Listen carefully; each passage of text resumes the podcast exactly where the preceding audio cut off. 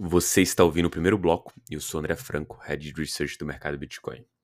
Gensler em cheque. Bitcoin começa o dia no 0 a 0 e segue sendo negociado a 26.400 dólares. O Ether sobe 1% neste começo de quinta-feira e negociado acima dos 1.600 dólares. Ontem, o atual, o atual chairman da SEC, o Gary Gensler, se esquivou de várias perguntas dos congressistas e foi acusado disso pelos presentes na audiência. Gensler mais uma vez não respondeu perguntas simples a respeito dos criptoativos e isso obviamente irritou os congressistas, como já tinha acontecido da última vez. Nos dados on-chain tivemos o acúmulo de mais 6 mil bitcoins por parte de investidores de longo prazo, e no Ethereum foram 31 mil Ethers de saldo líquido positivo colocados em stake nas últimas 24 horas. Quanto às notícias, os brasileiros aqui bateram recorde de declaração de criptomoedas da Receita Federal em julho, né?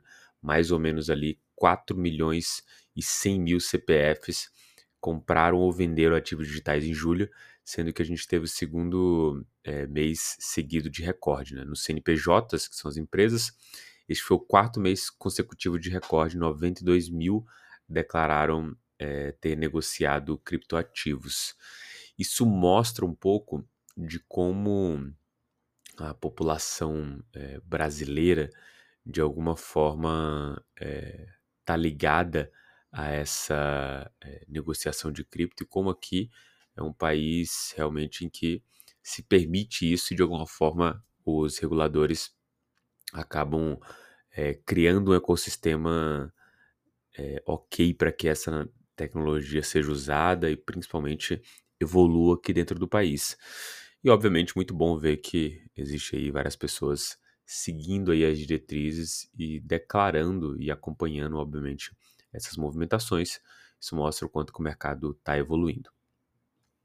Segunda notícia também do Brasil, né? O governo do Brasil vai usar blockchain para emitir novas carteiras de identidade. De acordo com a SERPRO, né, a tecnologia blockchain vai ser adotada e operada por todos os órgãos de identificação civil para operação de consulta, inscrição, alteração de CPFs e das carteiras de identidade nacional, conforme a necessidade do processo de emissão das novas entidades. Declaração é, por lá é basicamente que a tecnologia blockchain desempenha um papel fundamental na proteção de dados e na prevenção de fraudes, que eu acho que é o principal aqui, e proporciona também uma experiência digital e mais segura para o cidadão brasileiro. Isso é, já era algo que já se comentava há muito tempo, e agora é muito bom ver é, os países, e no caso principalmente o Brasil, usando essa tecnologia para se valer das suas potencialidades. Por último, e talvez o menor destaque que a gente possa dar, a Aptos e a Tala lançando fundo de um milhão de dólares para promover novos protocolos de DeFi.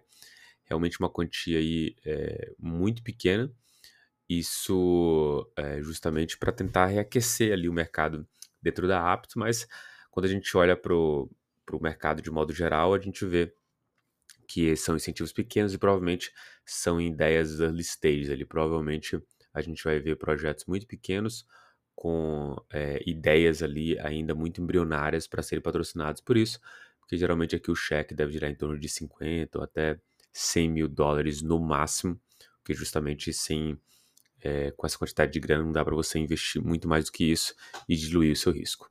Perfeito? Muito bom dia a todos, bons negócios.